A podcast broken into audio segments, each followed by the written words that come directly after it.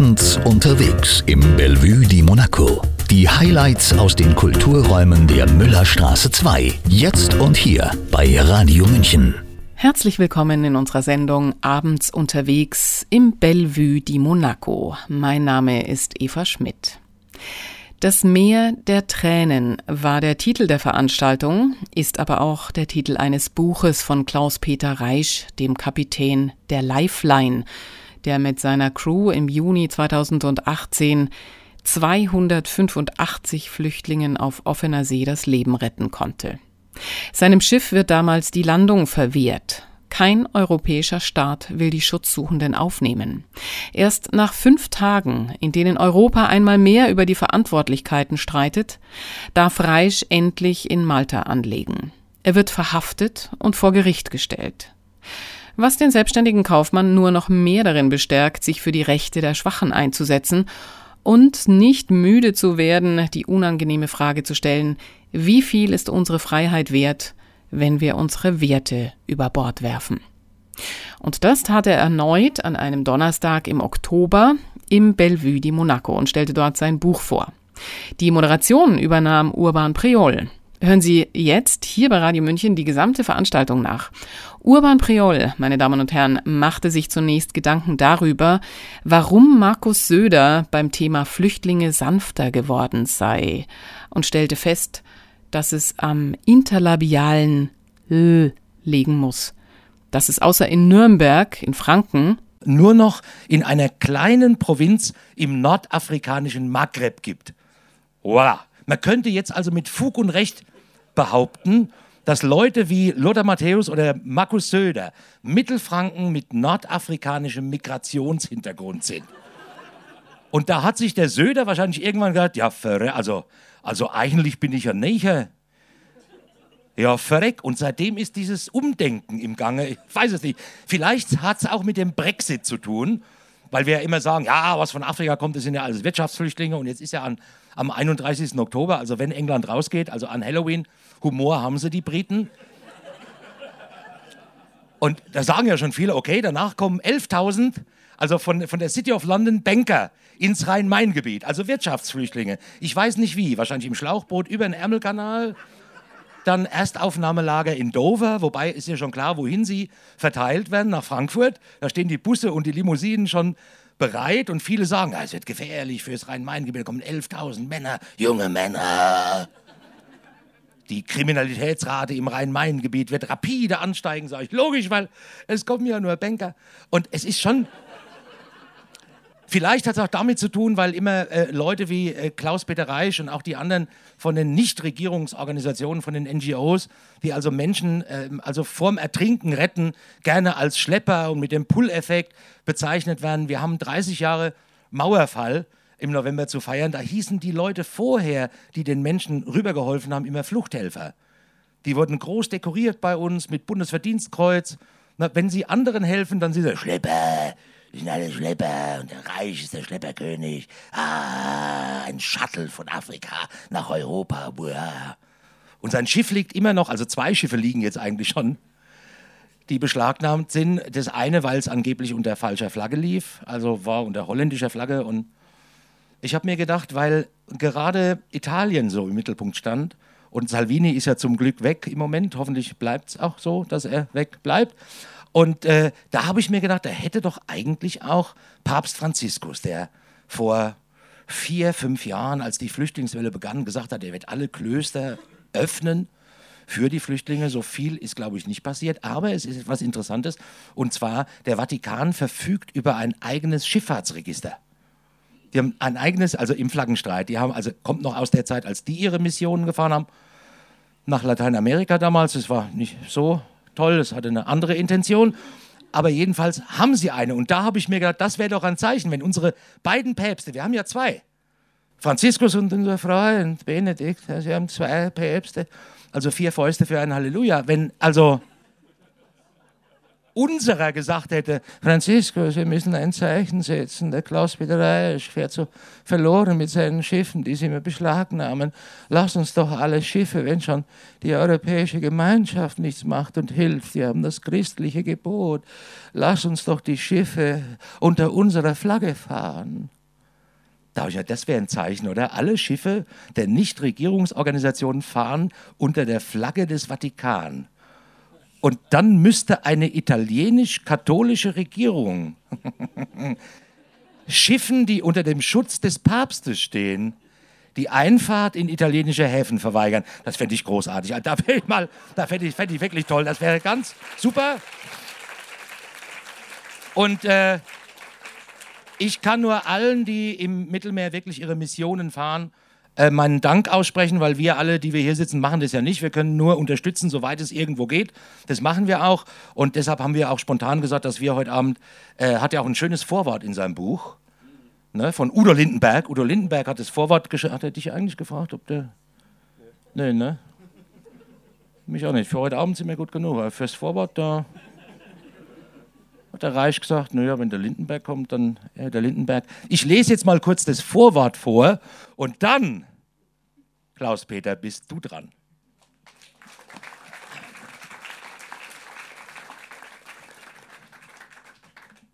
Vorwort.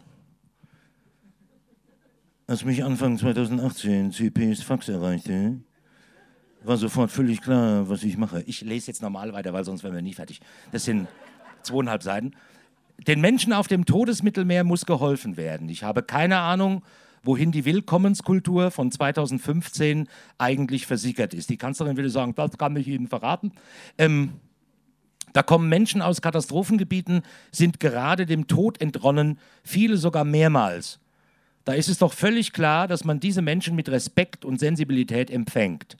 Es ist eigentlich eine Schande, dass Privatpersonen einspringen müssen, um diesen Job zu machen. Alle offiziellen staatlichen Dinger wurden ja eingestellt. Also alle offiziellen staatlichen Dinger wurden ja eingestellt. Das Schlimme ist, es dreht sich alles im Kreis. Hat es alles schon gegeben, kommt immer wieder. Damals mit der Cap Anamur zum Beispiel. Irgendwann schrien einige, das Boot ist voll. Es geht jedes Mal darum, ob man die Augen verschließt oder ob man sich reinhängt und den Menschen hilft, die in Lebensgefahr schwimmen. Es geht jedes Mal darum, wenn es anstrengend wird, ey, hast du dann Bock zu helfen? Oder machst du es dir ego easy?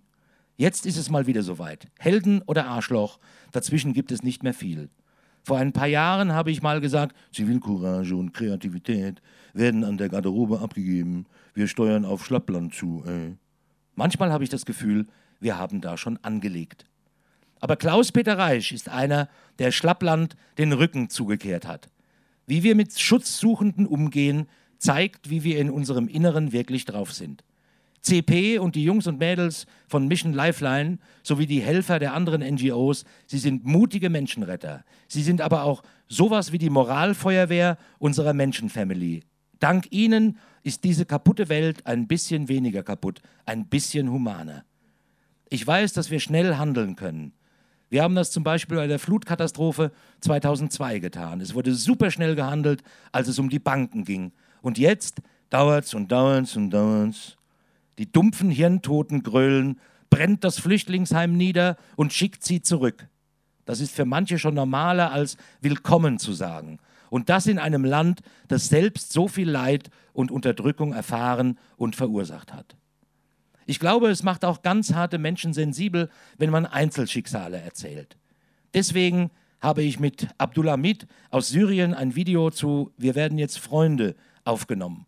Deswegen habe ich Flüchtlinge auf Konzerte eingeladen. Die Leute sollen sich kennenlernen und zusammen singen. Die Schicksale der Flüchtlinge, die von der Lifeline aufgenommen wurden, haben mich stark beeindruckt. Sie erzählen so viele Geschichten aus einer anderen, traurigen Welt. Aber es gibt zugleich auch keinen anderen Weg als über die Politik. Man muss es mit Europa hinbekommen. Deswegen ist CP und die Crews der Lifeline oder der Eleonore auch wichtig für die Politik. Sie zeigen den anderen, dass das nämlich schon geht, wenn man will. Dass man sich moralisch gar nicht verbiegen muss für das bessere Ergebnis bei den nächsten Wahlen, sondern dass es zwar anstrengend, aber eben auch ziemlich cool ist, für die Menschlichkeit einzustehen. Vielleicht ist es noch ein verdammt weiter Weg, Bis dahin, Hut ab vor Seenotrettern. Ihr seid keine Piraten, ey. Ihr seid Helden. Udo Lindenberg im September 2019. Dankeschön. Und jetzt? Danke, Johann Priol. Bevor jetzt Klaus-Peter Reisch anfängt, äh, noch eine kleine Überraschung aus Palermo. Ich war da ein paar Tage jetzt und habe gestern jemanden getroffen, der den noch als aufgesagt hat auf Band. Eine Magnolia aus Australien. Im äh, Botanischen Garten in Palermo. Botanische Garten in Palermo ist ein planetarischer Garten. Keine Pflanze innerhalb dieser Garten kommt aus Sizilien. Sie sind nicht Autochtone. Sie kommen aus verschiedenen Ländern, weil wir denken, dass Palermo ist und möchte zu sein äh, bio verschiedene. Nicht für Geburt, aber für Kultur. Deswegen ich denke so wichtig, diese Partnerschaft zwischen Bellevue und Multivolt, München und Palermo. Wir sind zusammen, um zu sagen, dass wir respektieren und wir lieben das Leben. Deswegen ich möchte Danke sagen zu Klaus-Peter Reich, Danke sagen zu Eleonore Tim, Danke sagen zu Lifeline und sagen, dass wir sind zusammen, um zu wiederholen, dass die Migranten sind Menschen. Als man fragt äh, zu Oberbürgermeister von Palermo, wie viele Migranten sind in Palermo? Ich antworte nicht 80.000, 100.000, ich antworte keine. Wer wohnt in Palermo, ist eine Palermitaner. Ich mache keinen Unterschied zwischen wer in Palermo geboren, geboren ist und wer in Palermo wohnt. Äh, die Menschen, nicht nur die Pflanzen. Leo Luca Alando war das, der Oberbürgermeister. So, jetzt ein großer Applaus für den Protagonisten des Abends, Klaus-Peter Reisch.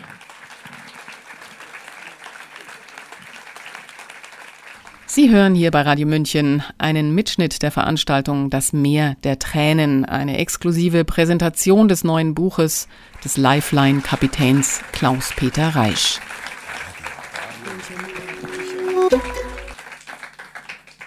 Ja, schönen guten Abend.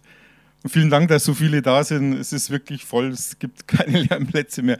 Sehr beeindruckend. Und das hat mich jetzt echt stark angerührt mit dem, mit dem Leo Luca Orlando. Wir haben ihn ja besuchen dürfen, nachdem wir in Pozzallo eingelaufen sind mit der Eleonore am 2. September, also vor ja, ein bisschen über vier Wochen mit 104 Menschen auf dem Schiff auf der Eleonore. Er hat uns da empfangen und ich glaube, er ist ein großartiger Bürgermeister. Er wird in der Stadt unglaublich respektiert, nicht nur von den Geflüchteten, so, ich muss es schwierig zu sagen, weil er sagt, es ist ein neues Parlamentaner, womit er ja recht hat. Also zwischen den Neuparlamentanern, ich sage es jetzt einfach mal so, und den Altparlamentanern, wir sind, nachdem wir die Ehrung empfangen haben, Martin Ernst, der erste Offizier auf der Eleonore und ich, durften wir uns ins Goldene Buch der Stadt eintragen und sind dann in das Multi-Volti, das ist so ein Stück weit ein bisschen was wie das Bellevue hier, gelaufen durch die Stadt das war sehr beeindruckend, wie die Leute auf ihn zugegangen sind und ihn angesprochen haben, Sindako und waren alle ganz begeistert und er hat uns da auch seine Wohnprojekte für die Neuparlamentaner gezeigt. Also er macht da Großartiges und das sollte eigentlich ein Stück weit ein Vorbild sein. Und ich finde es auch ganz klasse, dass das Bellevue und ja, Leo Luca Orlando da zusammenarbeiten. Er möchte auch gern ein Bellevue di Palermo installieren und ich habe ihm dann deinen Wunsch überbracht, weil du zu mir gesagt hast, ja, sag ihm, wir würden ihn gerne als Ehrengenossen bei uns in der Genossenschaft haben. Also ich bin ja auch Genosse. Wie es dazu kam, das erzähle ich dann gleich. Und ich habe ihm das überbracht und da war er eigentlich total happy und fand das super gut. Ich, hast du jetzt immer Mitgliedsantrag mitgebracht? Und hat er, ja, das ist super geil. Also ich finde das gut, ja.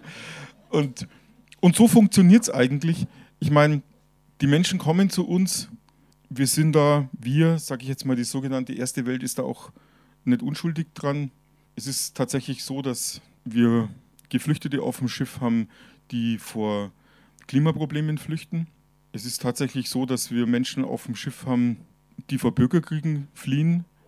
Von diesen 104, die wir aufgegriffen haben in diesem blauen, unsäglichen Schlauchboot, da waren fast alle aus dem Sudan oder aus dem Südsudan. Da gibt es einen Bürgerkrieg, den Menschen geht es da ganz dreckig und es ist eigentlich schon schlimm, wenn man dann auch so Geschichten zum Teil hört. Clara ist heute hier unsere Köchin.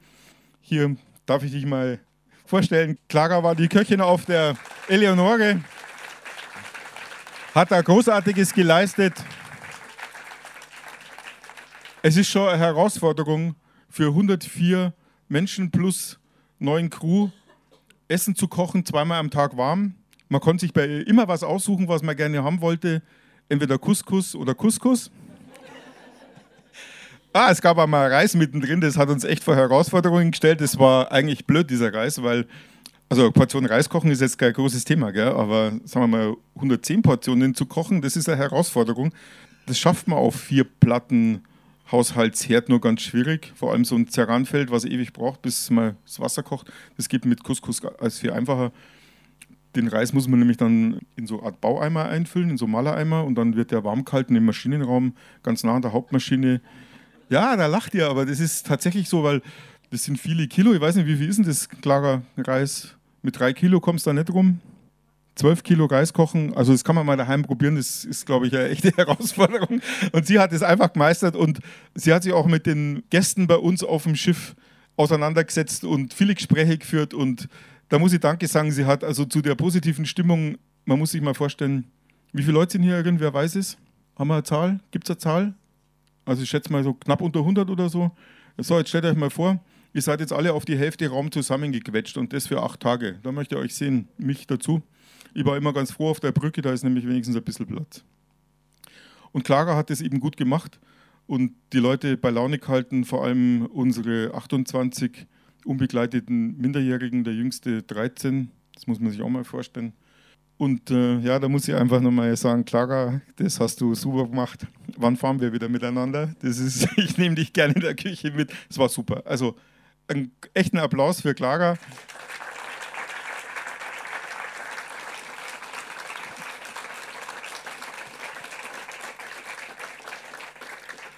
Dann haben wir noch jemanden hier sitzen neben der Clara, der Markus Rindersbacher. Der Markus Rindersbacher hat tatsächlich als Politiker das Herz gehabt und das Rückgrat, uns auf der Eleonore heimzusuchen. Wir haben ja einen Gutschein gemacht, weil wir einfach zwei Leute hatten, die vom Schiff mussten. Das ging nicht mehr. Das war der Arzt und Kostis, unser Grieche. Es war eine sehr anstrengende Mission und wir mussten einfach auch zusätzliches Personal aufs Schiff holen. Das hat man ja dann einschließlich der Verpflegung erstmal von den maltesischen Behörden her verboten. Also die wollten uns tatsächlich irgendwie aushungern oder so. Fand ich ziemlich unverschämt. Da hat dann das Außenministerium nachgeholfen, hatte ich den Eindruck, und hat dann, nachdem ich mit dem Außenministerium kommuniziert habe, tatsächlich dieser Gutschein stattfinden können. Und Markus Rindersbacher ist runtergeflogen, ganz kurzfristig, und wollte das bis zum Ende der Mission mitfahren auf dem Schiff. Und äh, dass es dann nur 24 Stunden waren, da kann jetzt leider nichts dafür, da ist Gewitter dazwischen gekommen. Mich hätte es da gerne noch länger gezeigt. Nein, es war super, dass er da war. Er hat auf dem Schiff genauso wie jedes andere Crewmitglied mitgearbeitet, hat ähm, auch da seinen Beitrag geleistet und hat vor allem auch einen Eindruck gewonnen, was ist diese private Seenotrettung, was passiert da, was machen diese Leute, wer sind die, die da auf dem Schiff rumturnen und auch was sind es für Menschen, die hier als Geflüchtete aufgenommen werden. Und da muss ich auch sagen, super, fand ich super, vielen herzlichen Dank dafür.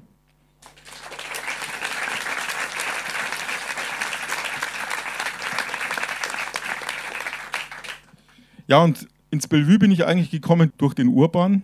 Ja, da gab es diese Wahlparty. Und ähm, da gab es auch vorher sein Frühschoppen im Lustspielhaus. Und danach sind wir dann in den Osterwaldgarten und haben uns da in der Sonne nur ein Bier gezogen. Und dann sind wir hier zu der Wahlparty und haben die Wahlparty da miterlebt. Und dann habe ich das Bellevue kennengelernt und das fand ich so gut, dass ich gesagt habe, da will ich auch mitmachen. Und habe dann gefragt, ob ich das darf. Und dann, ja, der Till fand das auch ganz lustig. Und dann habe ich mich entschlossen, da Genosse zu werden. Ich kann es eigentlich jedem nur empfehlen, so einen Genossenschaftsanteil zu zeichnen. Man fühlt sich da wirklich gut dabei, wenn man da unterschreibt und da ein paar Euro lässt, weil ich dieses Projekt einfach für unglaublich wichtig halte. Man muss den geflüchteten Menschen weiterhelfen und das wird hier im Bellevue einfach sehr nachhaltig gemacht. Es gibt so viele Projekte und Dinge hier von der Hausaufgabenhilfe über eine Fahrradwerkstatt, Migrationsberatung, Sprach. Beratung und so weiter und so fort. Ich glaube, ich kann das gar nicht alles aufzählen, weil ich die Details alle selber nicht im Kopf behalten kann. So viel wird hier gemacht. Und dieses Projekt ist echt unterstützenswert. Ich finde es super und ich finde es auch klasse, dass so rechtslastige dieses Projekt so toll unterstützen. Also man glaubt es ja gar nicht, so Nazi- und Faschistenportale im Internet, die bezahlen hier diesen Dachsportplatz mit. Das wird jetzt manchen wundern, wie geht das? Das ist eigentlich ganz einfach. Es gibt immer wieder so Persönlichkeitsrechtsverletzungen gegen mich und wenn die kriegen dann eine Abmahnung,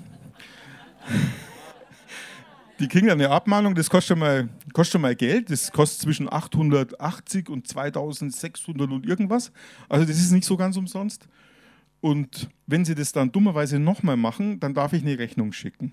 Und so hat zum Beispiel, wie heißt dieses eine Ding, was jetzt zum Schluss zahlt hat? Haben mir fällt es gleich nochmal ein. Haben jetzt da dreieinhalbtausend Euro ans Bellevue gespendet. ja, das finde ich klasse, dass man da mal klatscht. Also, ich finde es einfach super, wenn die Nazis diesen Sportplatz für geflüchtete Menschen bezahlen. Vielleicht nicht komplett, aber zumindest zum Teil. Und ein Teil finanziere ich dann auch noch mit durch das Buch. Also ein Teil des Verkaufserlöses, also von dem Gewinn, den ich da für dieses Buch bekomme, den stecke ich natürlich auch in diesen Dachsportplatz, weil ich das einfach ein super tolles Projekt finde. Und der Till wird das durchziehen. Wann geht's los? Nächstes Jahr? Im Frühjahr. Okay, also dann schauen wir, dass also so die Bildzeitung Springer muss auch noch bezahlen. Da sind nur 11.000 Euro offen. Die muss man aber leider verklagen auf das Geld. Aber ich meine, bei denen bin ich mir sicher, die haben es ja. Vielleicht solltet ihr mal dran denken, wenn ihr die Zeitung in der Früh am Kiosk holt, Bild nehmen. Bild, bitte. Also sie bildet vielleicht nicht unbedingt, aber die brauchen die Kohle, dass sie diese 11.000 Euro. Und die kommen natürlich auch auf den Dachsportplatz. Da machen wir dann so kleine Plaketten hin. Der Quadratmeter ist von der Bild und ja, genau. Also das, oder von der Welt und von N24 und so, finde ich super. Ja. Ja, und wie bin ich überhaupt an den Urban gekommen? Da muss ich ein bisschen ausholen, das ging nämlich eigentlich über den Udo, über Udo Lindenberg. Also Lifeline hatte ja kein Geld. Ich habe das Schiff damals am 1. Januar 2018 von Malta nach Licata in die Winterwerft gefahren und äh, Lifeline hatte einfach keine Kohle. Also ich habe die Finanzen gesehen und habe mir gedacht, hey, wie wollen die dieses Schiff betreiben? Also wenn man da zum Tanken fährt, da gehen da mal 20.000 Liter Diesel rein und die wollen ja auch gezahlt werden und es muss Farbe her und der Kran ist nicht gegangen und also da gab es viele Dinge. Und dann habe ich gelesen, Udo Lindenberg hat wieder mal Grußkarten für UNICEF gezeichnet. Und dann denke ich mir, hey, der Udo, hey, super gute Lieder, Sonderzug nach Pankow, also hinterm Horizont und ich weiß nicht was alles. Also eigentlich klasse und er hat sich auch immer für diese Menschen eingesetzt. Und dann habe ich gelesen, er hat ja auch Stiftungen in Afrika, unterstützt da verschiedene Projekte, finde ich auch super. Den schreibe ich jetzt an. Ist übrigens gar nicht so einfach, den muss man nämlich Fax schicken, das ist wirklich wahr. Das schlägt dann irgendwo an der Rezeption vom Hotel Atlantik auf und dann kriegt er das in die Hand gedrückt und zwei Wochen später, zwei Wochen später kam dann, kam dann ähm, ein E-Mail und der spricht tatsächlich oder schreibt tatsächlich so, wie er spricht, so schnottrig. Ja, habe das mal gelesen, ich kann das nicht so nachmachen wie, wie Urban, da habe ich kein Talent dafür. Aber ähm, er hat uns dann, habe das mal gecheckt, was ihr da so macht, habe mal meine Leute, meinen Leuten gesagt, sollen 15k überweisen oder 15k schicken. Und ich denke, 15k, der will doch nicht 15.000 Euro. Also er hat es tatsächlich gemacht, er hat damit die Hälfte der Winterwerft zahlt war sensationell. Und er hat jetzt auch das Vorwort geschrieben, das finde ich ganz toll. Also er hat eigentlich den Startschuss gegeben, dass diese Mission 6, um die es ja hauptsächlich in dem Buch geht, überhaupt hat stattfinden können. Und dann habe ich mir gedacht, Künstler sind eigentlich, äh, weghören da hinten, gell? gute Multiplikatoren, weil die erreichen viele Leute. Ich komme ja aus dem Vertrieb und hm, da überlegt man sich so Marketing und ja, Multiplikatoren, das ist wichtig. Dann haben wir gedacht, da schreibst du jetzt einfach mal den Priol an. Und das habe ich dann gemacht. Und dann bin ich eingeladen worden ins Lustspielhaus zu einer Veranstaltung und dann sollte man sich auf ein Bier hinterher treffen. Also da bin ich dann extra von Licata nach Catania gefahren im Auto, bin im Flieger und bin nach München geflogen und habe dann den Urban kennengelernt und es war eigentlich recht witzig. Ich war der Letzte, er hat also seine Autogrammkarten unterschrieben und ich habe mir dann gedacht, naja, ich muss der Letzte sein, weil vielleicht unterhält er sich ja doch noch mit mir dann wollte er gerade die Autogrammkarte schreiben und dann lege ich ihm unsere Lifeline-Karte hin mit dem Schiff vorne drauf und sage, ja, also wir können ja vielleicht tauschen oder so. Und das war eigentlich sehr witzig und ich glaube, nach einer halben Halbe haben wir festgestellt, dass wir, dass wir einfach gut miteinander reden können. Und das fand ich so toll. Und der Bus, der VW-Bus, der auf Malta fährt und die Crew mobil hält da, den hat Urban Priol gespendet und da muss ich auch einfach nochmal sagen, vielen herzlichen Dank dafür.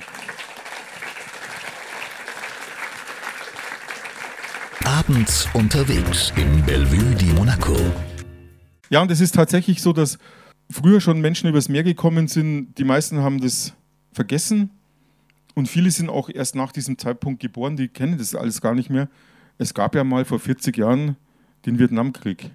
Als der zu Ende ging, waren unglaublich viele Menschen auf dem Meer und da sind auch Tausende ersoffen. Und dann gab es diesen Rupert Neudeck, der dieses Projekt Cap an Amour, das sagt dann schon mehr Leuten was, initiiert hat. Und damals hat, ein, hat ein Ministerpräsident eines, eines deutschen Bundeslandes gesagt, ich nehme da mal 10.000. Das ist was, das wäre heute völlig unvorstellbar. Das war der Herr Albrecht. Der war witzigerweise von der CDU. Und damals, das kann man nachlesen, war die SPD total dagegen. Und so ändern sich die Zeiten. Es hat sich irgendwie umdreht. Und es ist tatsächlich so, dass Politik sich ja natürlich auch mit uns beschäftigt, mit uns beschäftigen muss. Das ist auch gut so. Ich habe ähm, ja dem Herrn Söder bei der Verleihung des Bayerischen Filmpreises, wo ich die Ehre hatte, den Film Eldorado, den kann ich eigentlich jedem nur ans Herz legen, sich den anzugucken. Eldorado hat auch was mit Flucht und Fluchtursachen, deswegen bin ich aus Laudator da ausgesucht worden, habe ich den auszeichnen dürfen. Und dann habe ich mir gedacht, bei der Generalprobe, da ist von jedem Protagonisten so ein Scherenschnitt und ich komme von der Bühne runter und sehe da direkt vor mir so einen Pappkameraden mit einem Söderbild drauf und habe mir gedacht, das ist die Gelegenheit. Ich laufe an dem vorbei. Wenn ich ihn bei der Gelegenheit nicht schnapp, den kriege ich nie mehr wieder. Ja, das hat ja dann auch, glaube ich, ganz gut geklappt. Vielleicht hat es der eine oder andere gesehen. Ja, und es hat dann tatsächlich auch dieses Gespräch gegeben, aber vorher habe ich mir nur den Herrn Seehofer geschnappt in Denklingen. Seine Bodyguards waren da nicht wirklich fit. da habe ich am meisten Schiss gehabt davor, dass die mir aus dem Verkehr ziehen. Aber der kam da in den Gang rein und ich habe, als die zwei vorbei waren, bin ich einfach vorne hingesprungen und habe ihm die Hand hingehalten und habe gesagt, Guten Abend, Herr Seehofer. Mein Name ist Klaus-Peter Reisch. Ich bin der Kapitän vom Seenotrettungsschiff Lifeline. Und, äh, okay. Und dann habe ich ihm da den Termin abgenötigt und den hat man dann erst abgesagt, aber dann hat mir die Presse geholfen. Vielen Dank dafür. Nach einer kleinen Information, dass der Termin dann doch stattgefunden hat. Und ja, es ist ja tatsächlich in der Politik was passiert. Zum einen hat das Gespräch unglaublich lang dauert. Es war für eine Stunde angesetzt und es hat über zwei Stunden dauert. Und ich habe den Mann da völlig anders kennengelernt, als man den aus diesen Bierzelt-Dingern da kennt. Also, also da in Denklingen in, diesem, in dieser Mehrzweckhalle mit dem politischen Josefi-Tag, also da habe ich mich schon fast geärgert, dass ich hingegangen bin. Also ich stand dann da natürlich, wollte das nur hören, was er da so sagt. Und dann sagt er, ja, und dann irgendwann war er bei Migration und so, ja, und ich weiß nicht, ob der Reich noch da ist, der Reich. Dann habe ich also hinten so gucken, ja, da steht er da hinten in der rechten Ecke, eigentlich gehört er in die linke und das Publikum hat dann so deppert gelacht. Und am Anfang, ja, er freut sich so, dass er in Denklingen da sein darf, weil, wissen Sie, in Berlin, da trifft man die Prominenz und in Denklingen die Intelligenz.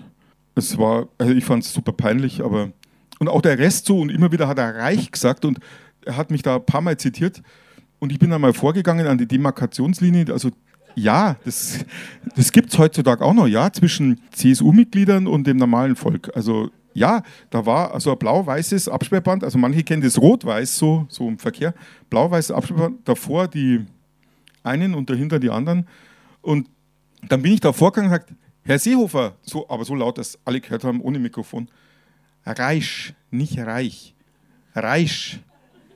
Ach ja, reich. Nein, sag ich, na, reich. Ach ja, reich. Und dann hat er das aufgenommen und das war dann ganz witzig. Ja, ich habe ihm einen Termin gegeben und da kriegt er einen Kaffee und wenn er, wenn er will, auch noch was anderes. Und, aber es kann auch sein, dass ich zur Kanzlerin muss und dann muss man das, geht's halt nicht. Und irgendwie so halt. Und den habe ich in diesem Gespräch völlig anders kennengelernt. Also ich habe zuerst gedacht, gibt es das? Kann es sein? Der hat zugehört, der hat nachgefragt, intensiv nachgefragt und wenn ihm die Antwort noch nicht gut genug war, nochmal nachgefragt. Ich weiß nicht, ob ich irgendwas dazu beigetragen habe, dass Herr Seehofer jetzt seine Meinung eigentlich diametral geändert hat. Ich finde es super, dass er jetzt dafür eintritt, dass Seenotrettung kein Verbrechen ist. Die Kriminalisierung der Seenotretter ist was völlig Unsägliches. Wir sind nicht kriminell. Wir helfen Leuten aus dem Wasser. Weil es wäre genauso kriminell dann, man sagt, ja, man sagt ja, ja, die hocken sich ja freiwillig in so ein Schlauchboot rein. Und selbst wenn. Hey, und selbst wenn. Was mache ich jetzt mit dem, der freiwillig auf eine Luftmatratze steigt und aus dem Nichtschwimmerbereich hinauspaddelt? Was mache ich jetzt mit dem? Der kippt jetzt da runter? Ja, was soll ich jetzt machen? der ist doch selber schuld, lassen doch das saufen. Wenn, wenn Fulg nur das Saufen sind am Ammersee, dann werden sie schon kapieren, dass es mit der Luftmatratze da nicht gut ist. Da würde man sagen, ja, der spinnt, der sowas sagt. Aber da sagt man, da muss man mal ein paar tausend da saufen lassen, da verstehen sie schon, dass das nichts bringt. Und es ist doch auch so eine Sache mit den Wirtschaftsflüchtlingen. Das ist tatsächlich ein großer Teil dieser Menschen, die da kommen aus den Subsahara-Staaten, sind Wirtschaftsflüchtlinge. Ja, aber die wollen nicht den 5er BMW oder sowas. Das ist nicht deren Anspruch. Da geht es ums nackige Überleben. Und dass es so weit kommt, da sind die Staaten der sogenannten Ersten Welt nicht unschuldig dran. Jetzt schauen wir doch mal, was da so passiert. Ich bin 88 mit dem Motorrad von Tunis nach Ruanda gefahren und habe da viel gesehen. Das waren 15.000 Kilometer allein mit dem Motorrad durch Afrika. Da habe ich Dinge gesehen, von denen ich heute weiß, das ist eine Fluchtursache. Es gab damals schon die Hühnchenkarkassen. Das wird jetzt so der eine oder andere kennen oder die meisten vielleicht nicht. Die Hühnchenkarkassen ist was ganz was Furchtbares. Diese landwirtschaftlichen Produkte werden bei uns so billig erzeugt, dass ein Huhn, so ein ausgenommenes armes Vieh, dann für 1,99 in der Tiefkühltruhe liegt, jetzt ziehen wir mal die Mehrwertsteuer runter und noch das, die anderen Kosten, dann kann er eigentlich für den, der das Huhn produziert, oder selbst fürs Futter vom Huhn, eigentlich fürs Huhn selber nichts übrig bleiben. Das ist unglaublich. Da das so billig ist, hat es auch keinen Wert und deswegen nimmt man nur die besten Teile davon. Man kauft sich Hühnerbrüste, man kauft sich Haxen. Also ich habe schon mal Huhn ganz gegessen, da bleibt dann nur so ein Häuflein Knochen übrig. Also es ist unglaublich viel Fleisch drauf.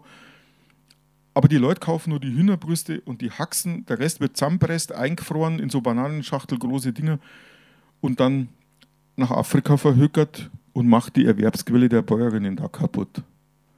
Weil es so billig ist, dass die Einheimischen halt auch, wie das bei uns ist, den billigsten Kram kaufen. Und die Bäuerinnen sitzen da und züchten keine Hühner mehr und verdienen kein Geld. Und das ist eine Erwerbsquelle. Die arbeitstätigen Frauen in Afrika tragen viel zum Volkseinkommen bei. Und wenn man ihnen hier den Faden abschneidet, dann fallen sie halt runter und das war's dann. Kleiderspendenklamotten gab es auch damals schon. Laufen die alle mit irgendeinem Fußballer-T-Shirt rum. Ja, aber das ruiniert einfach die komplette Wertschöpfungskette Textilwirtschaft. Das macht den kleinen Baumwollfarmer kaputt, den, der den Faden spinnt, der den Stoff webt, der das färbt, die Schneiderin, alles weg.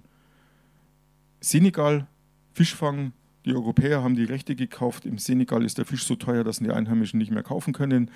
Und so weiter und so fort. Auch mit unglaublichen Subventionen erzeugte Agrarprodukte wie Zwiebeln, die aus Holland für ein Drittel des Preises nach Kamerun gekarrt werden, wie es die Bauern dort erzeugen.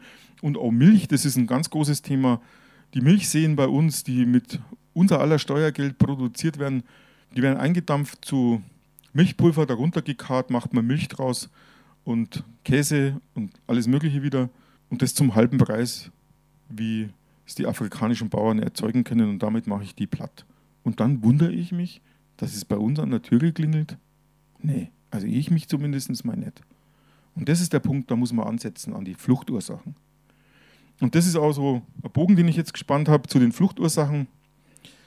Die kann man bekämpfen. Da gibt es ein tolles Projekt, das sich, die haben sich an mich gewandt und sagen, hey, kannst du da mal, und es hört sich jetzt blöd an, ist Schokolade.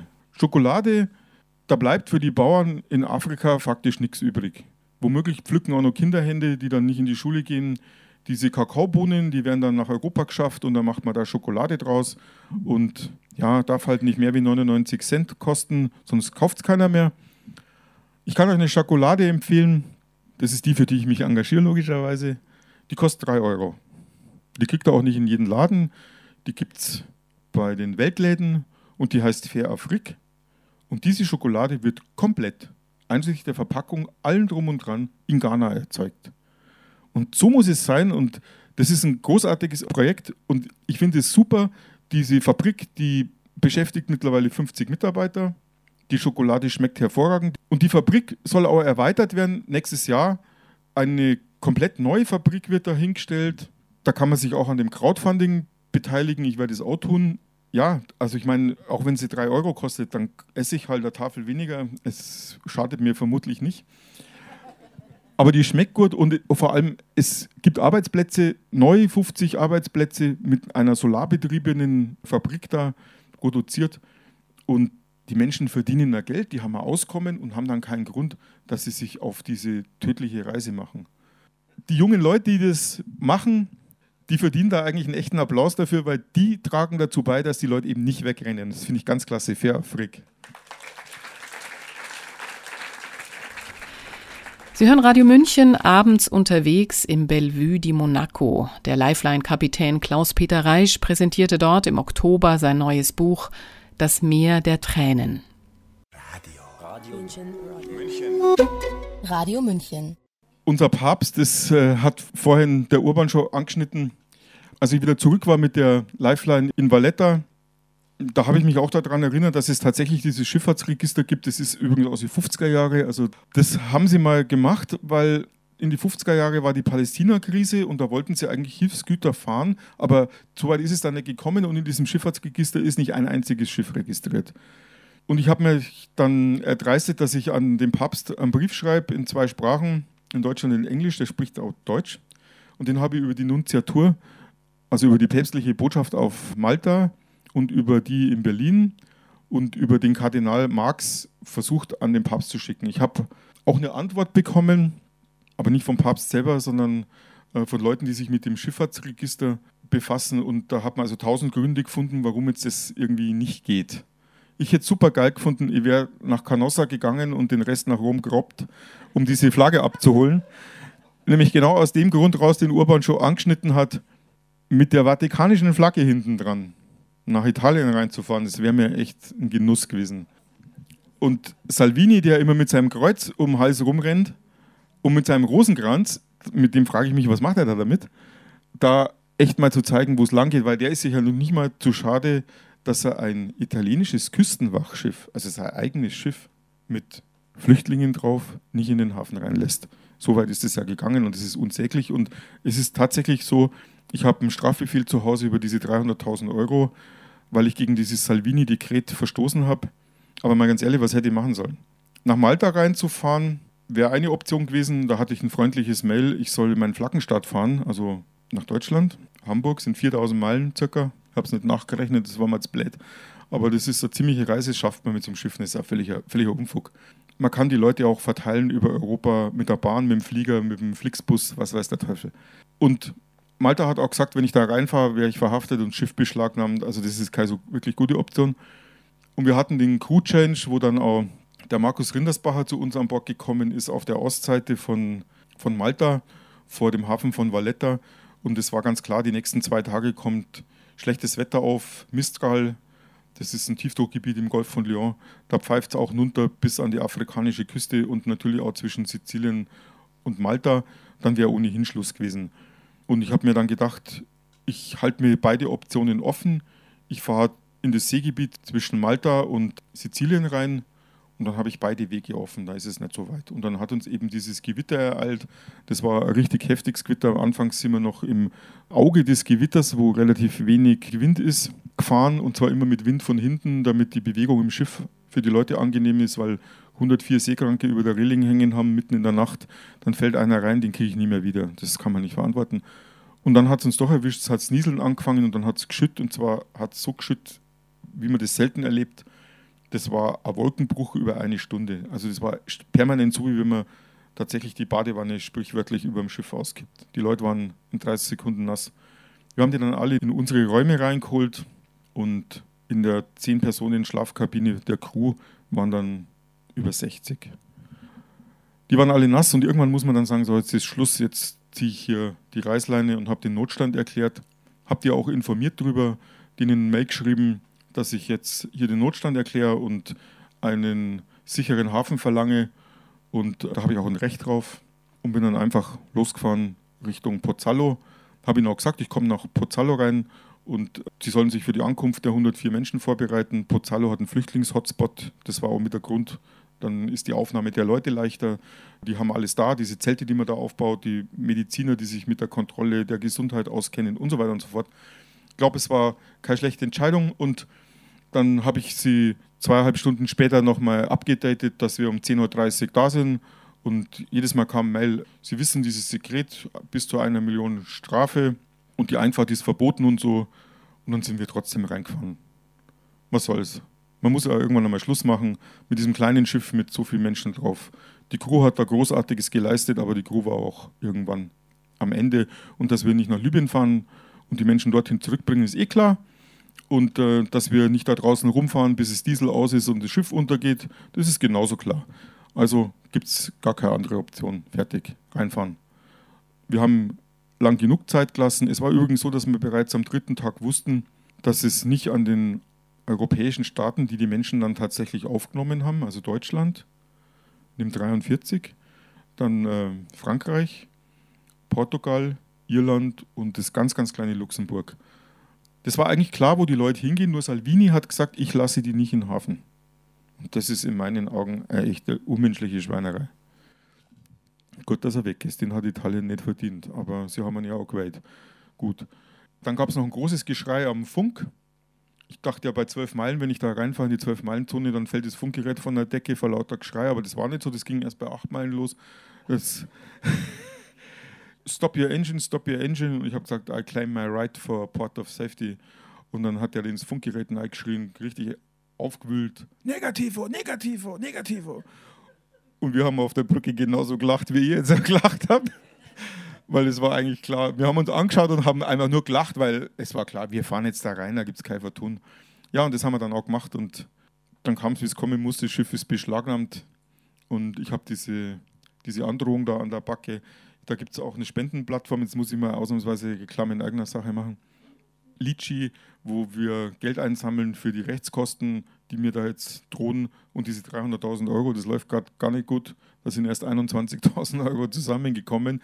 Und ich habe mich meinem ersten Offizier, der Nautik studiert und kein Geld hat, gegenüber verpflichtet, dass ich seine Rechtsanwaltskosten auch mit übernehme. Das ist für mich eine Ehrensache, weil was soll ich ihn da im Regen stehen lassen? Ja, und da hoffe ich auf ein bisschen Unterstützung und vielleicht schaut der eine oder andere mal bei Litchi vorbei findet man auch auf meinem Twitter und spendet da was dazu. Das Geld, was wir da nicht verbrutzeln für die Rechtskosten oder eine Strafe, die ich natürlich nicht zahlen will, wir gehen dagegen mit den Rechtsanwälten vor, das fließt dann natürlich wieder in ein Projekt wie Seenotrettung oder Bellevue oder irgend sowas ähnliches. Also das Geld nehme ich dann nicht fürs Gartenfest. Ja.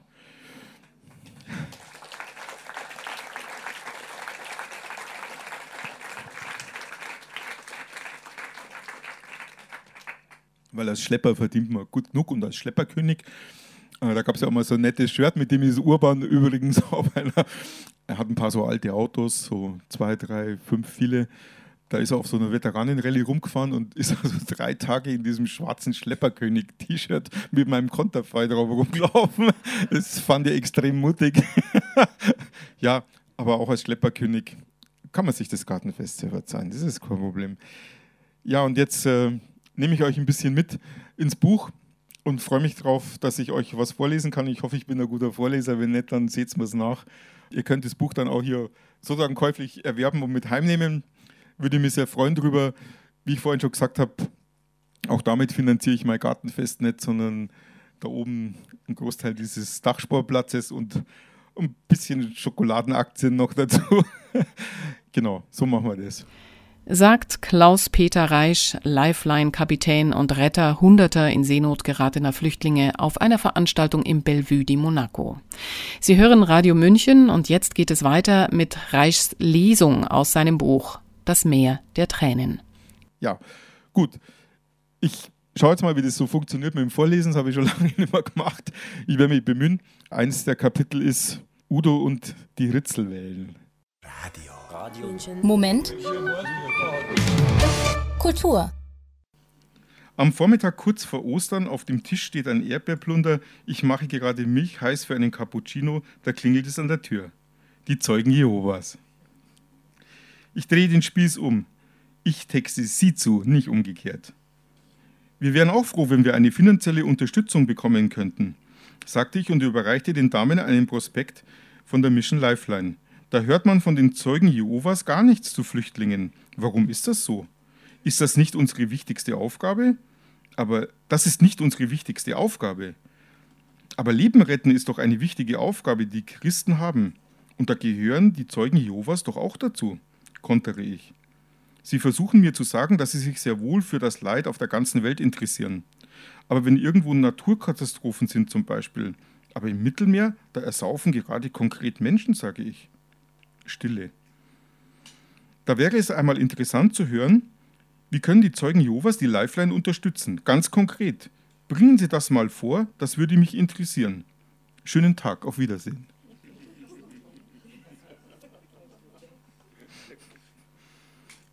Auf Nimmerwiedersehen. Also das steht jetzt hier nicht, aber sie waren dann nicht mehr wiedergesehen.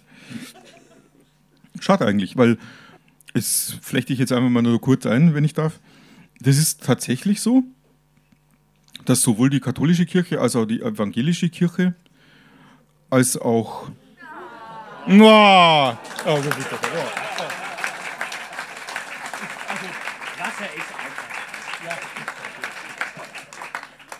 Also es gibt so gut wie keine Konfessionsgruppe, die die Seenotrettung nicht unterstützt. Und bei den Zeugen Jehovas, die sind wir halt da gerade so nachgelaufen. Ja. Ich habe nicht so geredet, um meine Besucher möglichst schnell loszuwerden oder um sie zu typieren. Spätestens seit Mission Nummer 6 der Lifeline dreht sich selbst in meinem oberbayerischen Alltag fast alles nur noch um die Seenotrettung. Eine der wichtigsten Aufgaben war es von Anfang an, Spenden einzuwerben. Ein Schiff ist eine teure Angelegenheit. Vom Ankauf bis zum Instandhalten. Hinzu kommen in unserem Fall ja auch noch Anwalts- und Prozesskosten. Wir brauchen jeden Euro. Deswegen frage ich auch so ziemlich jeden, der mir so über den Weg läuft, nach einem Beitrag für die nächste Mission. So ein Einsatztag kostet etwa 2500 Euro. Ich war viele Jahre erfolgreicher Geschäftsmann. Dass ich auf Menschen zugehen kann, war dabei eine sehr hilfreiche Eigenschaft. Als ich 2015 den Entschluss fasste, mich in der Seenotrettung zu engagieren, merkte ich bald, ein paar andere Eigenschaften, die ich mitbringe, können für dieses Unterfangen genauso hilfreich sein. Ich hatte das Gefühl, vieles, was ich in meinem Leben gelernt und erlebt habe, kann ich hier einbringen. Es ist so, als ob viele Zahnräder ineinander greifen. Es fühlt sich richtig an. Ich bin streitbar, manchmal sogar ein Sturkopf. Das schadet nicht, wenn man zum Beispiel einen libyschen Kapitän auf seinem Schiff begrüßt, der einem 235 Menschen wegnehmen will. Ich habe Zeit, weil ich meine Firma vor knapp zehn Jahren verkauft habe. Ich habe auch schon Afrika bereist und kenne zumindest grob die Umstände, aus denen die Menschen fliehen. Außerdem spreche ich fast fließend Italienisch, was im zentralen Mittelmeer auch nicht schadet.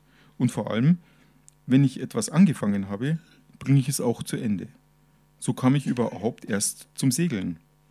Ich bin in München geboren und aufgewachsen, zuerst im Arbeiterviertel Giesing, danach in Neuried. Als kleiner Bursche habe ich sogar mal beim FC Bayern gespielt. Ich habe auch dem Hönes einen Brief geschrieben.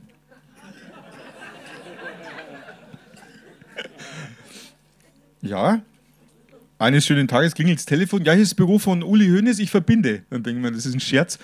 Und tatsächlich, er war am Telefon, hat man dann erklärt, warum er jetzt gerade nichts spendet, aber er hat zumindest im Gegensatz zu vielen anderen angerufen oder irgendeinen Kommentar abgegeben, was ich bei anderen, die nicht arm sind, echt vermisst habe. Aber er hat mir nichts gegeben, er hat mir erklärt und es stimmt auch, dass er unglaublich viel Geld, 300.000 Euro im Jahr, irgendwie für karitative Zwecke aufwendet. Aber er wollte es im Auge behalten und äh, ich habe mir gedacht, ja, ich dich auch. habe ihn dann nochmal angeschrieben, weil ich mir gedacht habe, über 50 Prozent der Spieler in der Bundesliga haben einen Migrationshintergrund. Und es wäre doch eigentlich toll, wenn diese Fußballspieler hm, den einen oder anderen Euro abdrücken, davon haben sie genug, aber sich auch mal äußern zu dem Thema und sagen, wir stehen hinter dieser Seenotrettung. Also das war so eine Idee von mir, hey, das wäre super, die Bundesliga, die Bundesliga, jeder Verein, jeder Spieler spendet da, hey, wenn da nur jeder 10.000 Euro gibt, das tut denen nicht weh. Das ist da besseres Trinkgeld. Dann können wir die Schiffe fahren und es wäre auch mal ein eindeutiges Statement. Aber leider, die Idee hat dann keine Resonanz mehr gefunden. Ich habe dann keinen Anruf mehr gekriegt. Schade. Aber vielleicht hört er das ja jetzt und meine Nummer hat er ja und die kann man rauskriegen, dann Jederzeit gern. Aber Fußball habe ich schneller aufgehört, als ich es angefangen habe. Es hat mich einfach nicht interessiert.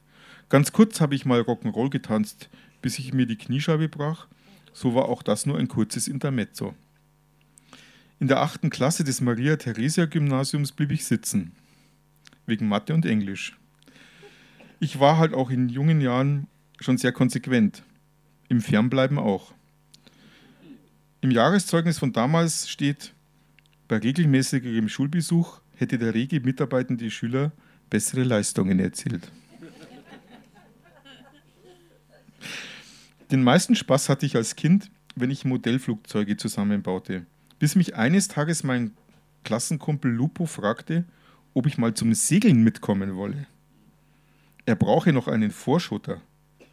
Ich hatte damals keine Ahnung, was er damit eigentlich meinte. Einen Strippenzieher, einen, den er rumkommandieren kann. Deshalb bin ich damals mitgefahren raus zum Starnberger See. Mit dem Fahrradl. Von Neiriert nach Starnberg. Eine Woche später war ich Mitglied im Segelclub Würmsee e.V. Das war für mich ein extremer Schritt in die Freiheit. Da war es auch egal, dass ich mit 14 Jahren jedes Mal eine Stunde zum See radeln musste. Einfach Strecke. Ich war sofort Feuer und Flamme. Modellflieger haben mich schlagartig nicht mehr interessiert. Du bist auf dem Wasser komplett auf dich gestellt. Du musst mit der Natur und dem Boot klarkommen und mit dir selbst, sonst liegst du im Wasser. Das hat mich fasziniert. Wenig später durfte ich dann auch schon an den Wochenenden im Jugendraum des Segelclubs übernachten. Deswegen war ich dann auch manchmal nicht ähm, ja, in der Schule. Wo jeder seine eigene Koje hatte. Stockbetten, drei übereinander. Mit meinem Freund Max fuhr ich eine Niedersachsenjolle. Sie gehörte einem Zahnarzt aus der Gegend, der aber wenig Zeit hatte. Er suchte jemanden, der dieses wunderschöne Holzboot flott hielt. Da haben wir ganz schnell hier geschrien. Mit 15 dann endlich ein Mofa, noch mehr Freiheit. Die Probleme mit dem Knie wurde ich nicht mehr los. Noch als ich im Krankenhaus lag, tat sich ein zusätzlicher Weg in die Freiheit auf. Mit mir im Krankenzimmer lag ein Kfz-Meister.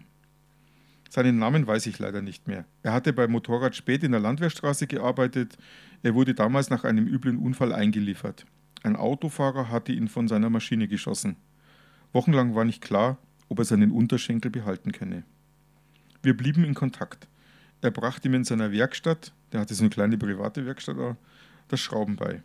Ich schraubte und schraubte und lernte und lernte. Alles, was der Meister wegen seiner Probleme mit den Beinen nicht mehr bewältigen konnte, übernahm ich irgendwann für ihn. Mein Traum, selbst einmal eine BMW-Werkstatt aufmachen. Ich schwärmte damals für die 90S, die selbst einen Ausbruch aus der deutschen Spießigkeit bedeutete, endlich ein fetziges Motorrad, das mit den Japanern mithalten konnte, mit 198 km/h pro Stunde Spitzengeschwindigkeit sogar im Wortsinn. Also lernte ich Kfz-Mechaniker in der Wolfratshauser Straße in Sollen. Im Sommer 1978, ich war gerade 17, wollte ich eigentlich nur nach Aal fahren. Freunde hatten sich dort auf einem Campingplatz eingenistet und wir hatten ausgemacht, dass ich nachkomme.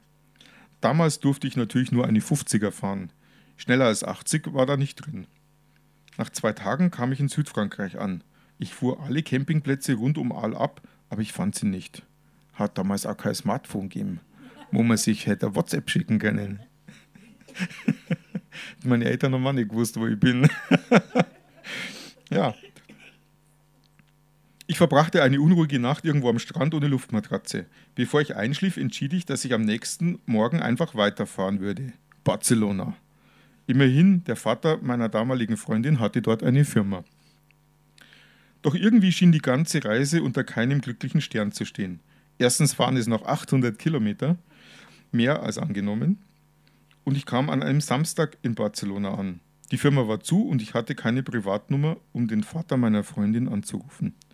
Also auf zur Jugendherberge. Als ich dort ankam, sah ich aber an der Stelle der Herberge hinter einem Bauzaun nur eine Abrissbirne, die gerade die Jugendherberge malträtierte. Die nächste Idee. Ich fuhr zum Hafen. Vielleicht würde es dort einen Schlafraum geben, wie daheim im Würmseer Segelclub. Also hinein beim Realclub Nautico. Polierte Messingtürklinken, Marmorboden, die Klimaanlage auf Eiszapfen eingestellt. Die Dame am Empfang auch. Sie sah mich nur mit großen Augen an, als ich nach einem Stockbett fragte. Dann lächelte sie mich eiskalt hinaus. Etwas ratlos schlenderte ich durch den Hafen.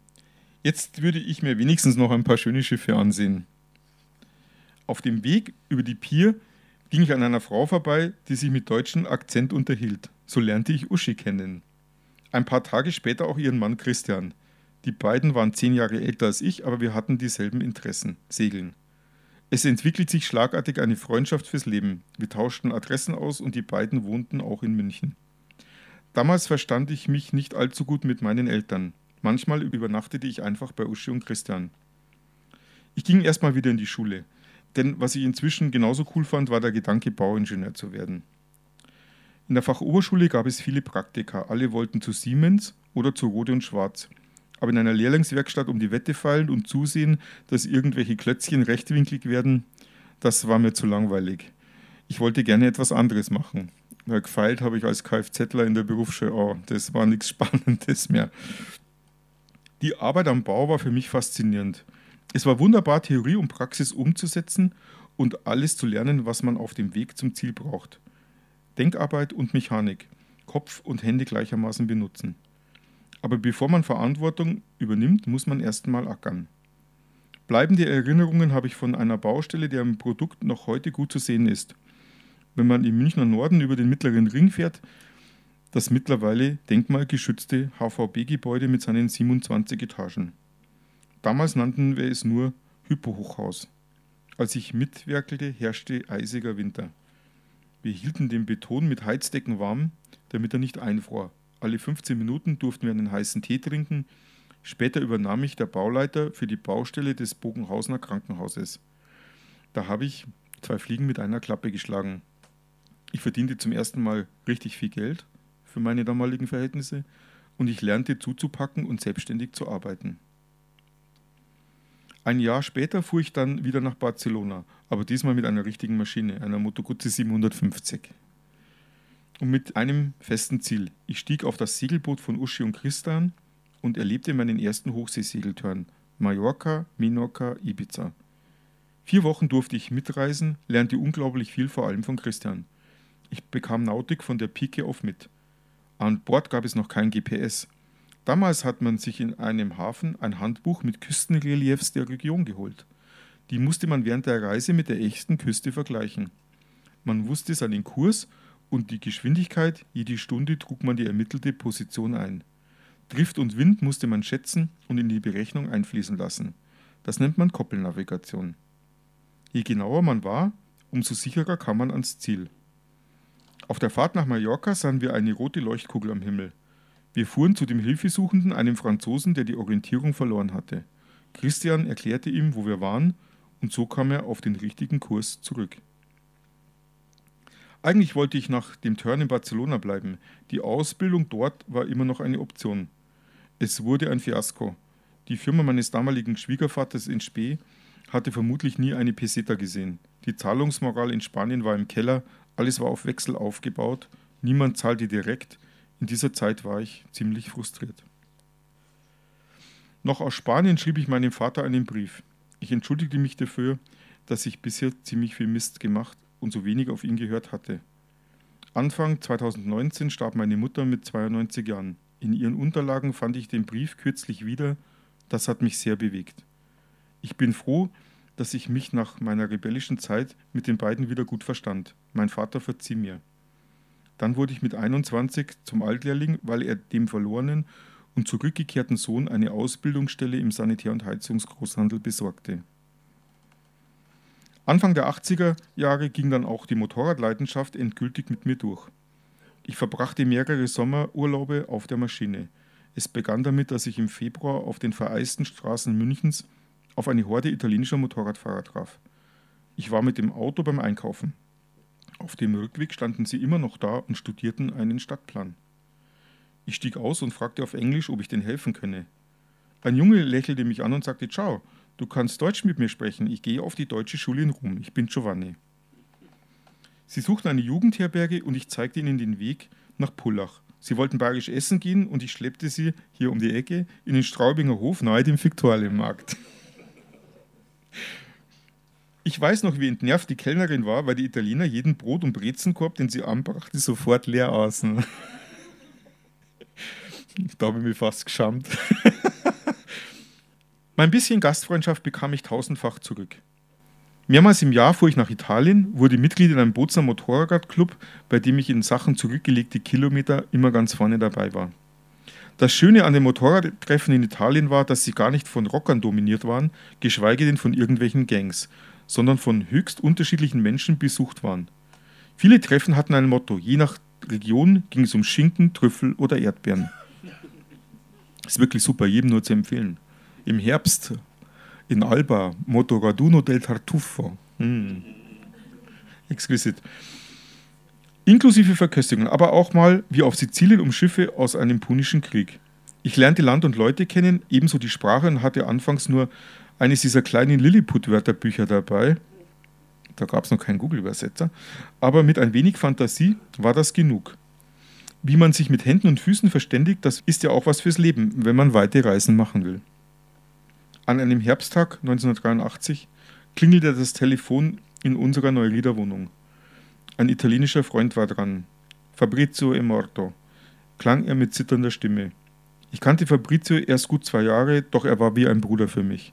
Er war mit hundert Sachen durch Rom gebrettert, über eine grüne Ampel gefahren, ein Auto war bei Rot über die Kreuzung gefahren, er raste diesem in die Beifahrerseite. Fabrizio starb gleich an Unfallort, sagten sie. Es war nicht der erste Todesfall aus dem motorradbekannten Kreis, aber ich heute wie ein Schlosshund.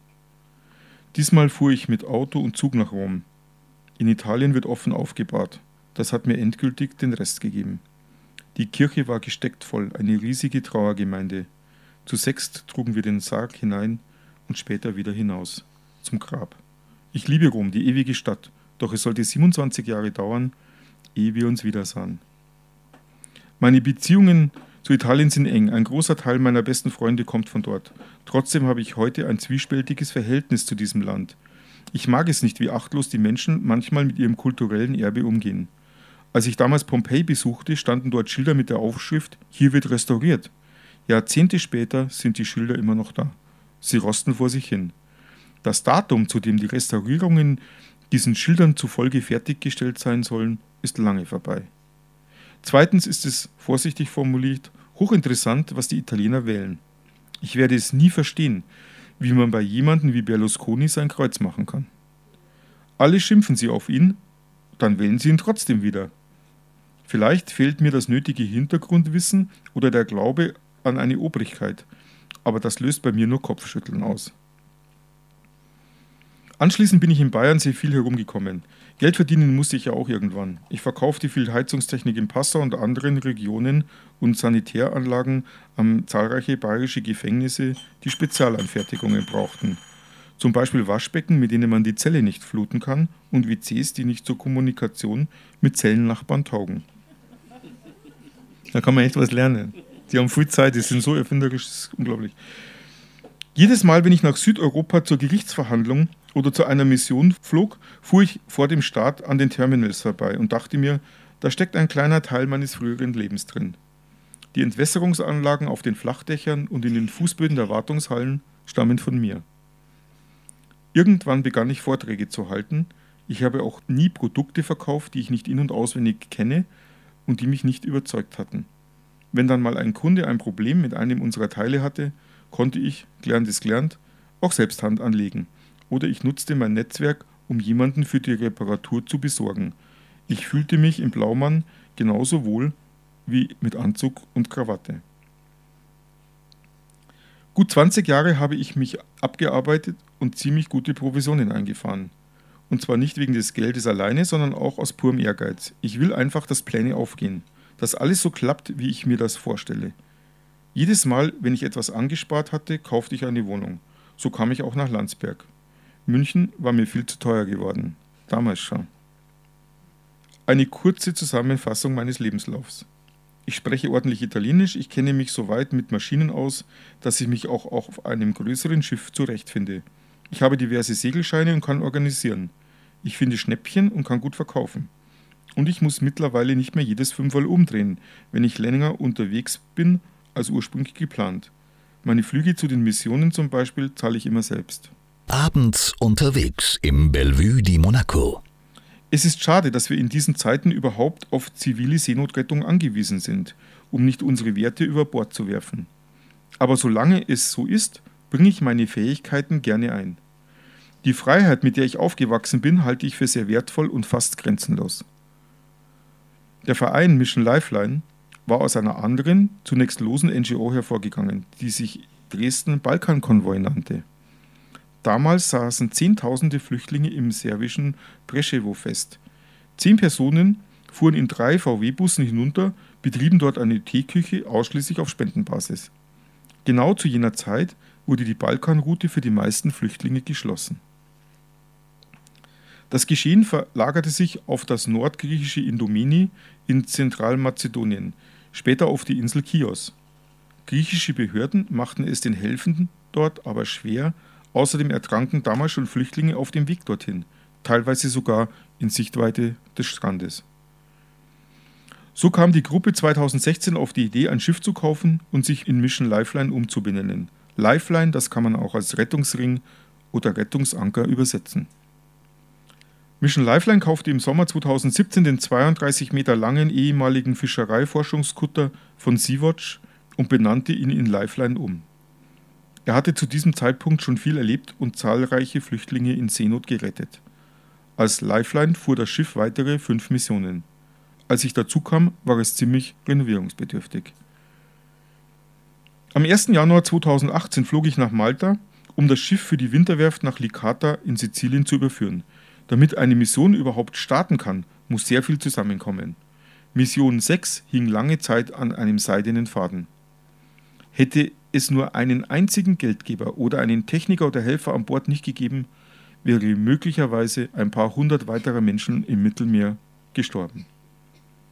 Die gesamte Vorbereitung geriet zu einem ziemlich aufregenden Improvisationstheater. Bei der Wartung der Motoren stellten wir fest, dass die Laufbuchsen in den Zylindern nicht mehr dicht waren. Kühlwasser floss ins Öl. Ein Phänomen, das durch die direkt vom Kühlwasser umströmten sogenannten nassen Laufbuchsen entsteht. Die Techniker haben den kompletten Motor auseinandergenommen und festgestellt, dass die Laufbuchsen ersetzt werden mussten. Diese wurden dann auch recht bald geliefert, aber die Techniker sagten, das waren lauter Ehrenamtliche, wir fahren jetzt erstmal nach Hause, wir kommen in acht Wochen wieder. Dann lag der Motor in seinen Einzelteilen auf den Flurplatten herum. Es hätte den gesamten Zeitplan durchkreuzt, wenn wir auf ihre Rückkehr gewartet hätten. Bei der Abreise hatten die Techniker noch gesagt, ohne uns bekommt ihr das Schiff nie wieder zum Fahren. Solche Aussagen spornen mich dann immer eher an, das Gegenteil zu beweisen. Ich rief in Dresden an. Lifeline-Chef Axel Steyer und ich beschlossen, neue Techniker anzuhören. Das ist gar nicht so schwer. Es gibt eine spezielle Agentur, die solche Experten vermittelt. Die fragt die Leute auf allen sieben Weltmeeren. Axel organisierte das in Windeseile. Die drei Techniker holte ich in Palermo vom Flughafen ab. Peter war als Ingenieur sein ganzes Leben auf Containerschiffen unterwegs. Max und Andreas chatteten als Expertenduo durch die Welt, ständig unterwegs, um irgendwo für irgendwen irgendwelche Schiffsmotoren flott zu machen. Auf der Fahrt zur Werft erklärte ich ihnen, worum es ging. Ich erntete wissendes Nicken. Gegen 6 Uhr abends kamen wir an.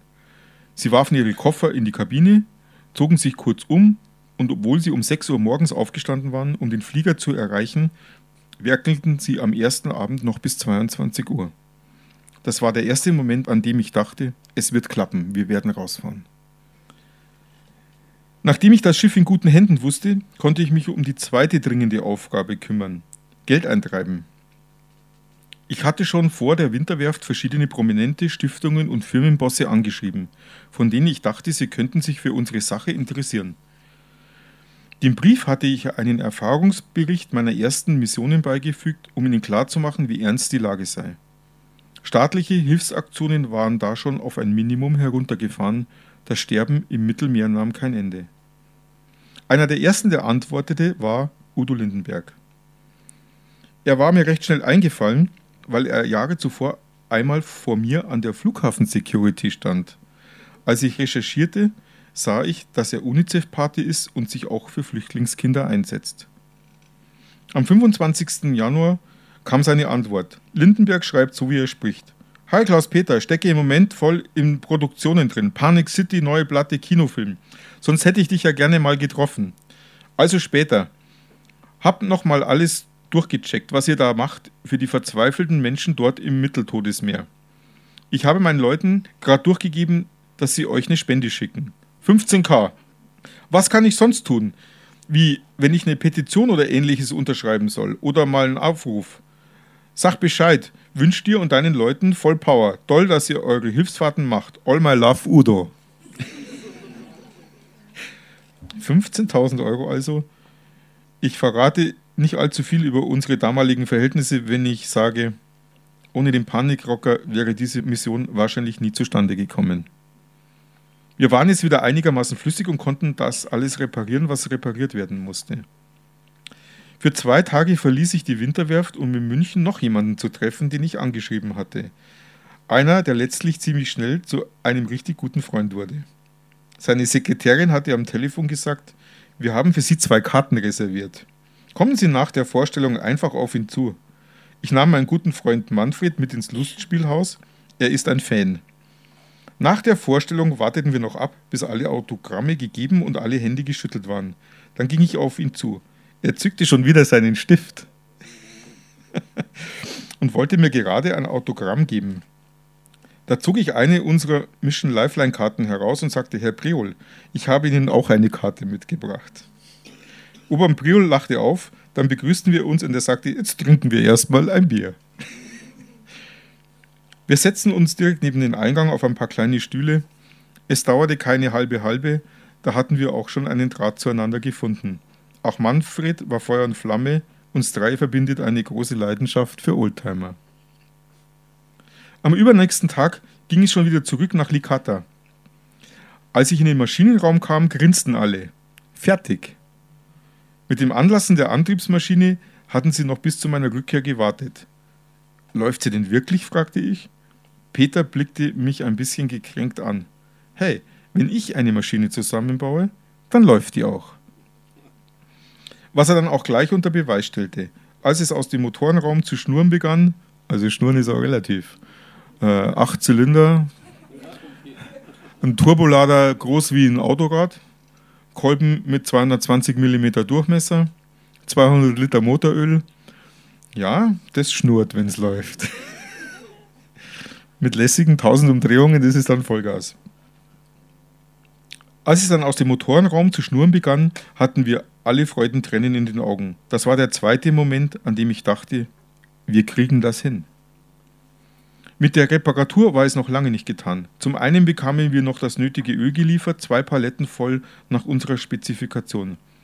Das ist kein Pappenstiel. So ein Schiff mit einem Achtzylindermotor braucht schon etwas mehr als ein Auto. Allein beim Ölwechsel der Antriebsmaschine fallen ungefähr 200 Liter an. Das Öl war eine Spende von Ernst Prost, dem Geschäftsführer des Ulmer Unternehmens Liquimolli. Großartiger Mensch, hat selber einen Fluchthintergrund. Ich habe ihn damals angeschrieben, er hat uns eine Spende geschickt.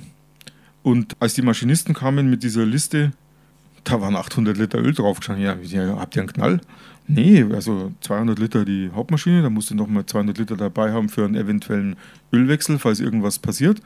Und Hydrauliköl und dieses und jenes und tralala. Und das war dann, also es hat sich da unglaublich aufwertet. Ich habe ihm dann geschrieben, ein E-Mail, ob er sich vorstellen könnte, uns nochmal zu unterstützen. Und zwei Stunden später kam die Antwort, eigentlich nur drei Zeilen. Sehr geehrter Herr Reisch, von was, wie viel, wohin? Mit freundlichen Grüßen. Solche Leute braucht's. Ja.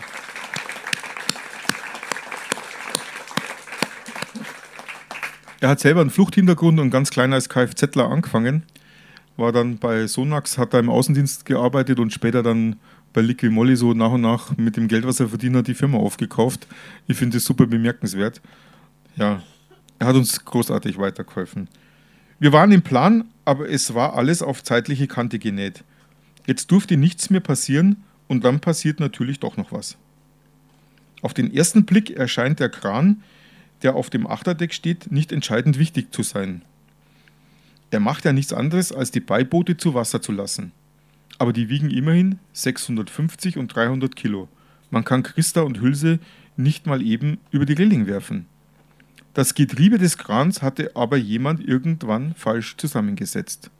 Es war durch das Salzwasser unrettbar zerstört, ein Rosthaufen. Die zweite Option, die Boote die ganze Zeit hinter sich herziehen. Aber ein neues Getriebe kostete über 10.000 Euro und das Geld hatten wir nicht. Also verbrachte ich wieder einen halben Tag am Handy. Angebote einholen. Eine Firma in Deutschland bot das Getriebe für 2700 Euro an. Der Haken, alle Teile einzeln noch schön in Plastik verpackt. Also im Prinzip ein riesengroßer Märklin-Baukasten für Fortgeschrittene. Das Getriebe ist riesig. Das ist ein zweistufiges Planetengetriebe. Manchem sagt es nichts, aber das ist ungefähr so groß. Hat einen Durchmesser von ungefähr so. Ist ein Hydraulikmotor dran. Wiegt 120 Kilo. So langsam ging es ziemlich ins Detail, aber ich konnte noch folgen. Das Getriebe war eigentlich ein Universalgetriebe, das man theoretisch für verschiedene Kräne benutzen kann. Allerdings fehlte noch die Verzahnung, die Ritzelwelle. In einem zweistufigen Planetengetriebe mit Hydraulik und allem drum und dran fehlte also ein einziges Teil. Und genau dieses konnten sie erst in 14 Wochen liefern. Das wäre natürlich zu spät gewesen. Aber es kann doch nicht sein, dass so eine Mission an einer Ritzelwelle scheitert. Oder doch? Nun also mal ein Beispiel, an welchen Dingen es wirklich hängt, ob so eine Mission zustande kommt oder nicht. Es hängt an Freunden, es braucht jede Menge Hilfsbereitschaft in der Zivilgesellschaft, um das Untätigsein der Politiker kompensieren zu können. Ein Glück. Ich hatte Frank noch eingespeichert. Frank kannte ich vom Segeln. Wir haben uns vor ewigen Zeiten in einem Internetforum kennengelernt als ich ein Segelboot der Werft Janot kaufen wollte. Er hatte damit Erfahrung und gab mir Tipps. Er besitzt eine Firma für die Herstellung von Präzisionsteilen. Ich schickte ihm Fotos vom Getriebe und rief ihn an. Er sagte, CP, ohne Zeichnung ist das unmöglich. Und diese Zeichnungen rücken die Firmen normal nicht raus. Diese Ritzelwelle hat oben ein Zahnrad, in der Mitte laufen Lager und Dichtflächen und unten ist nochmal ein Zahnrad. Es ist nicht so einfach zu machen, da kann man auch mit seinen Kenntnissen von Pfeilen am Schraubstock nicht recht wirklich was anfangen. Ich rief also die Firmenzentrale in Italien an, dieses Getriebe kommt aus Italien, und schaffte es, ihnen die Fertigungszeichnung herauszuleiern. Die leitete ich gleich weiter. Frank schickte mir eine halbe Stunde später eine E-Mail mit genau drei Worten. Material ist bestellt. Also schickten wir ihm den ganzen Baukasten per Spedition nach Baden-Württemberg. Eine Ritzelwelle zu fräsen ist ein hochkomplizierter Prozess. Zuerst muss man den Rohling im Groben auf die richtigen Maße drehen, dann braucht man die millimetergenaue Verzahnung, dafür braucht man den richtigen Fräser für das Modul der Verzahnung. Unsere Ritzelwelle hatte Modul 8. Das ist was ziemlich ungewöhnliches leider. Kurz haben wir überlegt, ob wir einen solchen Fräser kaufen sollten. Das würde wahrscheinlich nur ein paar hundert Euro kosten. Aber er müsste wahrscheinlich auch erst mal wiederum aufwendig angeliefert werden. Zeit hatten wir ungefähr genauso wenig wie Geld. Also fragte Frank einen Freund, der eine Zahnradfabrik besitzt. Er fuhr direkt hin und fragte vor Ort. Und sie hatten tatsächlich eine vorrätig. Dieses Modul 8 Werkzeug, das hatte er schon gar nicht mehr in seinem Bestand, in seinem elektronischen gehabt. Der hat es, ah, oh, da war da noch was und hat es echt irgendwo aus dem Keller gezogen. Dann folgte die Frage, wie viele tausend von diesen Dingern braucht ihr denn? Wenn man nämlich für die Anfertigung ein individuelles Programm schreiben muss für so eine CNC-Maschine, um es auf einem Automaten anzufertigen, dann ist es der Maschine anschließend egal, ob man eines oder 100.000 fertigt.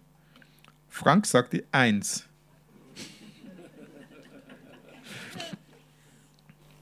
Normalerweise jagen sie dich dann in jeder Firma vom Hof, wenn du so viel Aufwand für so wenig Teile erbittest. Oder es kostet ein Vermögen. Aber sie fertigten zwei an, nur für den Fall, dass das erste in der Produktion kaputt ging. Danach ging das Ding zum Rundschleifen und in die Härterei. Dann konnte Frank es abholen und in Windeseile das Getriebe zusammenbauen. Ich rief Axel in Dresden an. Er fuhr nach Geislingen, holte es mitten in der Nacht ab und fuhr schnurstracks nach Sizilien. Nach 26 Stunden war er da.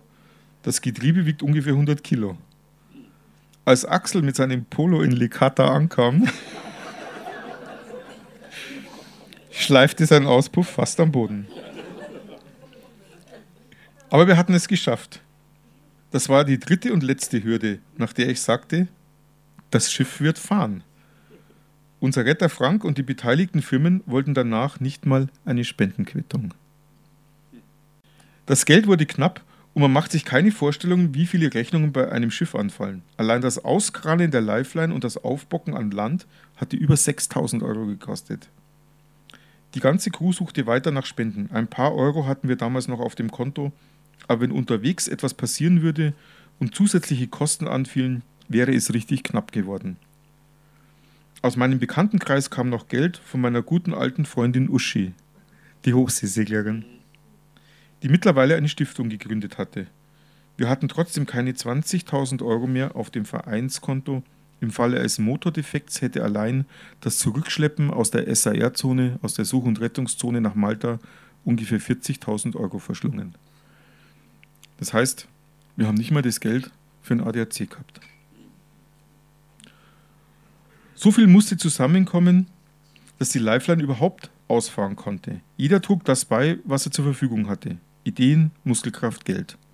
Im Grunde genommen ist jedes Auslaufen eines Schiffes, sei es von Mission Lifeline, CI, Sea-Watch oder einer anderen NGO, schon ein erstes Statement. Wo die Politik zögert, da trommeln wir zusammen und handeln. Und wir sind genug, damit es auch klappt. Am Samstag, den 9. Juni gegen 16.30 Uhr brachen wir auf nach Valletta.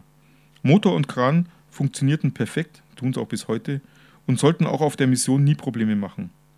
Auf Malta holten wir aus einem Lager im Hafen jede Menge Kleinigkeiten wie Toilettenpapier und Reinigungsmittel. Zufällig hatten sie dort noch 140 Kilo Couscous aus Beständen einer anderen NGO liegen. Packt alles drauf. Was wir haben, haben wir, sagte ich. Wir tanken noch 17.000 Liter steuerfreien Diesel, kauften für insgesamt 4.000 Euro Lebensmittel, packten 275 Bundeswehrdecken dazu. Dann sortierten wir noch 800 Rettungswesten nach Fabrikat auseinander, damit man möglichst gleiche in einem Big Pack hat. Von allen Westen schnitten wir die Pfeifen ab. Die Kordeln der Pfeifen würden sich nämlich im Einsatz zu oft mit den anderen Westen verhaken. Noch bevor wir den Hafen verließen, waren auf diesem Weg unbewusst schon viele weitreichende Entscheidungen getroffen worden, die uns im Nachhinein einiges erleichterten. Man darf sich nur nicht vom Weg abbringen lassen. Wir waren bereit.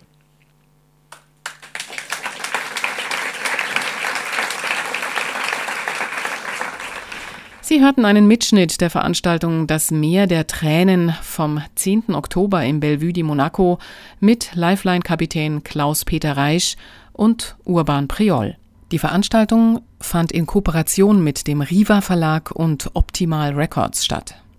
Wir machen hier bei Radio München weiter mit viel Musik aus der Stadt. Bleiben Sie dran. Mein Name ist Eva Schmidt und ich wünsche Ihnen einen schönen Abend und eine geruhsame Nacht im friedlichen München und hoffentlich auch anderswo. Abends unterwegs im Bellevue di Monaco. Die Highlights aus den Kulturräumen der Müllerstraße 2. Jeden zweiten Dienstag im Monat. Hier bei Radio München. Radio München